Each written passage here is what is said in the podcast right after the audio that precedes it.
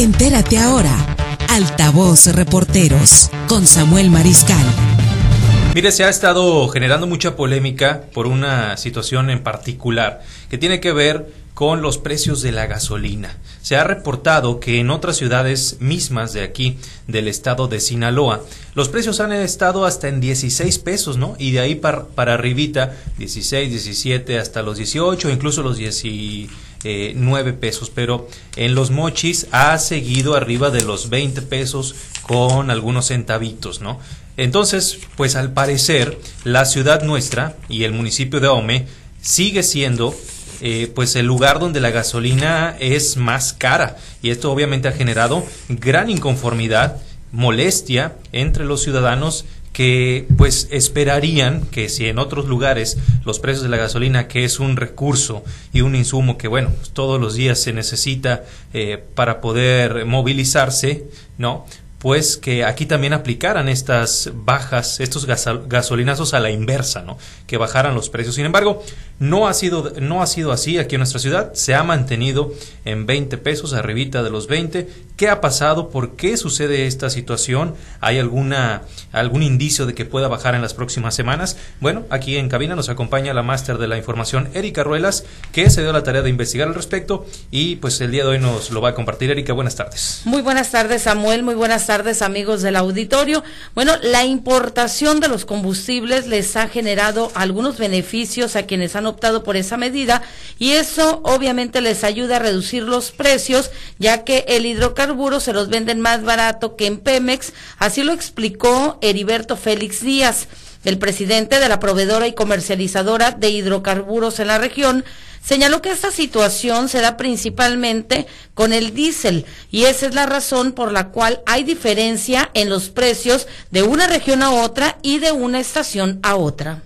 Creo que así es lo están ofreciendo, este, pues inclusive especialmente lo que más se ve es en el diésel, donde hay diferencias eh, bastante considerables de pesos, no de centavos. Altavoz Reporteros.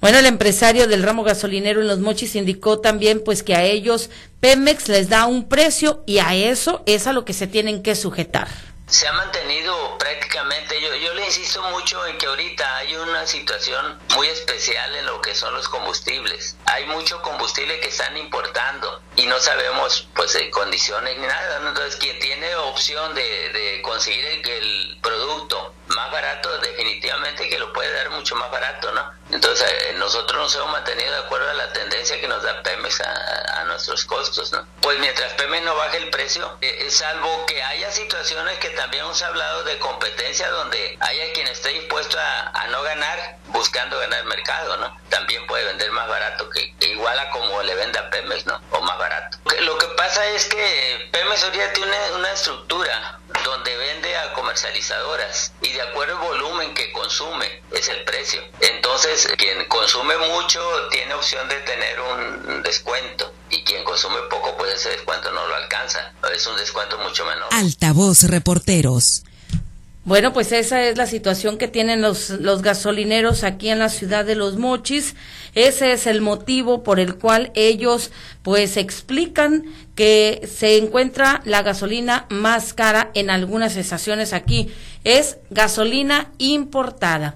Cuando se trata de gasolina generada por Pemex, ahí el precio no se puede mover mucho, aunque también reciben algunos descuentos, ya lo escuchábamos, pero pues es más que se tienen que sujetar al precio que les vende Pemex, pues es el precio que tienen que vender ellos, con obviamente con el margen de ganancia, ¿no? Sí, correcto. Yo recuerdo cuando eh, los primeros meses de la pandemia hubo un bajón considerable en los precios, llegamos, eh, si mal no recuerdo, a los 16, 17. 16, 17 pesos y bueno, pues eh, obviamente la ciudadanía estaba muy feliz con esa situación, después volvieron a volvió a subir, ¿no? Eh, y, uno esperaría que con la competencia actual que hay, porque ya no solamente son las gasolineras de, de, Pemex, pues ahora hay, hay muchas otras marcas en el mercado, pues esperaría que con la competencia pues hubiera un, un precio más favorable para el consumidor, ¿no? Pues sí, sin embargo, el precio favorable lo dan precisamente quienes pueden importar el combustible.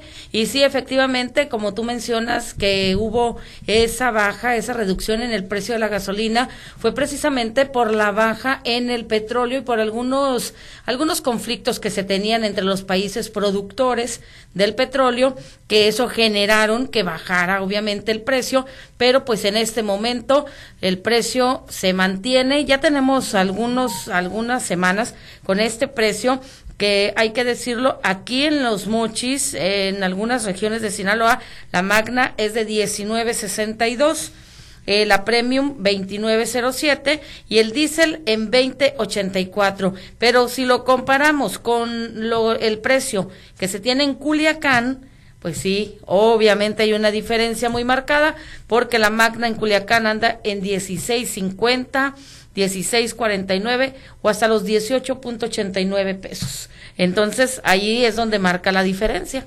Es una diferencia que sí se siente, ¿no? Y que las personas al enterarse, los, los mochitenses al enterarse que en otras ciudades están con esos precios, pues sí, están bastante inconformes y esperan que se repita aquí en la ciudad. Vamos a ver si en algún momento se da esta situación, esta situación, ¿no? Ojalá, ojalá y se dé. Y sí, si sales tú a la calle y realizas un pequeño sondeo con la gente, con los automovilistas, te dicen, bueno, es que antes yo llegaba y le echaba 100 pesos y me rendía.